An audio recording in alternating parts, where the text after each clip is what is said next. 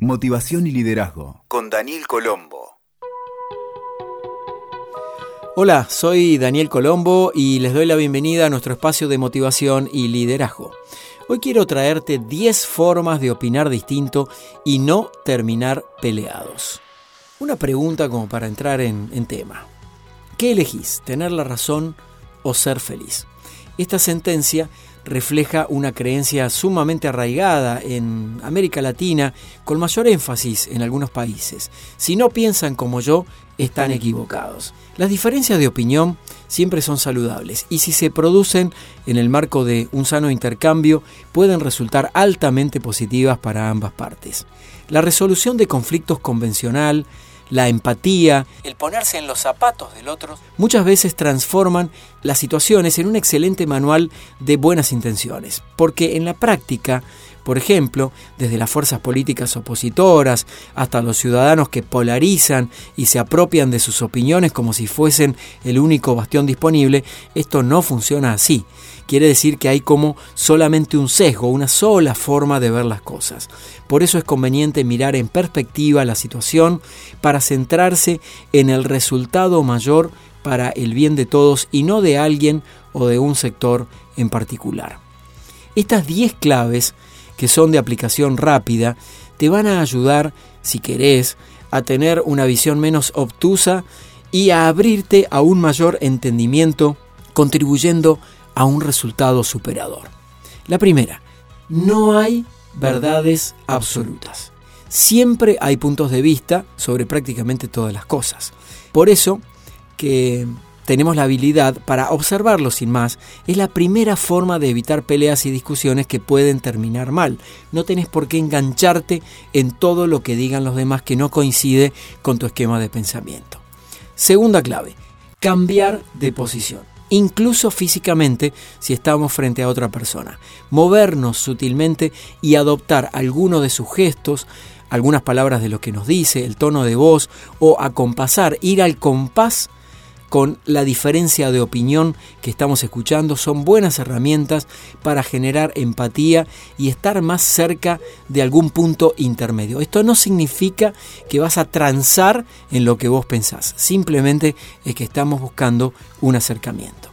Tercero, aprender a ceder. Cuando estamos en disputas realmente muy fuertes, ambas partes sabrán que el mejor resultado es el que se obtiene en un punto de encuentro y acuerdo por el cual si yo me quedo cerrado e inflexible es muy difícil destrabar cualquier diferencia. Cuarto, muy importante, escucha bien, entender no es lo mismo que justificar. Por ejemplo, si la disputa viene de un hecho que realmente no puedo dejar pasar ni dar por terminado, una buena estrategia es enfocarme en entender que no es lo mismo que justificar ni validar la posición que se manifiesta del otro lado. Este simple hecho de ver el otro punto de vista ya abre una perspectiva de conocimiento y de experiencia diferente. El quinto punto, contar con toda la información. Sobre todo en discursos intangibles o de matices ideológicos, rara vez ambas partes cuentan con los mismos elementos de análisis. Por lo que acceder a información objetiva y que pueda ser evaluada en conjunto podría traer un arribo más razonable a ese punto intermedio más allá de las disputas. Te cuento que he intervenido en situaciones eh, donde en empresas grandes había que mediar en un conflicto y ambas partes tenían visiones tan distintas impresas en un mismo documento. Cada cual tenía como su razón en la mano y ningún elemento en común sobre el cual sentar las bases para resolver ese problema del día. Entonces es importante buscar eh, conciliar la información de base a partir de la cual estamos discutiendo. Sexto punto, pensar más allá. Por ejemplo, hacerte preguntas sencillas como ¿es esto fundamental para mí? ¿Qué parte de mí se juega en esta discusión? ¿Qué pierdo si no salgo ganando? ¿Es relevante para ambas partes? ¿Cómo puedo marcar mi posición sin agredir ni querer aplastar al otro? Son fundamentales a la hora de encarar las diferencias. Séptimo punto. Mentalizarse en lograr acuerdos. La base es preparar una diferencia de opinión sobre la base de la necesidad real de alcanzar el mejor acuerdo posible que deje a las dos partes satisfechas. Esto es lo que se llama habitualmente el ganar-ganar. Si partimos de esta base, alcanzarlo será más sencillo eh, que si vamos exclusivamente en pie de guerra todo el tiempo. Octavo punto, muy importante también, quitarle la carga emocional. Muchas veces cuando opinamos distinto le ponemos una carga emocional excesiva. Bajar esta carga, que es como un arma llena de municiones, que quiere aniquilar a los que no piensan como yo, es muy saludable para encontrar un punto de encuentro incluso en medio de las discrepancias. Noveno punto, no interrumpir a la otra persona. Dejar que se exprese sin filtros ni condiciones. No agraviar, no tirarlo abajo, no herir con expresiones que solo pueden lastimar y pedir lo mismo cuando sea nuestro turno al opinar. Décimo, para concluir hoy, para opinar distinto y no terminar peleados, cerrar un acuerdo, el mejor acuerdo posible, con los puntos en coincidencia, inclusive un acuerdo parcial.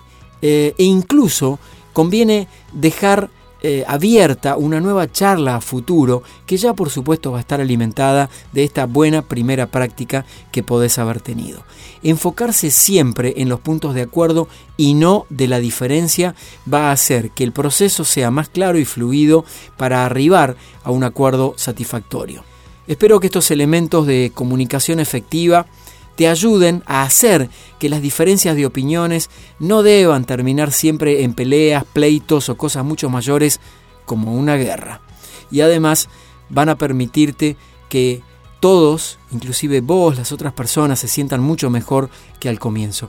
Es posible que cuando empieces a implementar estas herramientas, eh, lleven algo de práctica y necesites la ayuda quizá de un facilitador profesional para encauzar el diálogo. Después se adquiere la destreza de buscar el bien mayor y si se la incorpora naturalmente en todos los hábitos de la vida, vas a tener una vida mucho más equilibrada donde nos concentraremos en obtener la otra cara del mismo dado, que es la que dice todos ganamos, en vez de querer tener la cara del dado del toma todo, como en el juego ese de la perinola, ¿no? Cambiar el toma todo por el todos ganamos sería algo que nos ayudaría a construir una sociedad mucho mejor. Escuchaste Motivación y Liderazgo con Daniel Colombo. WeToker. Sumamos las partes.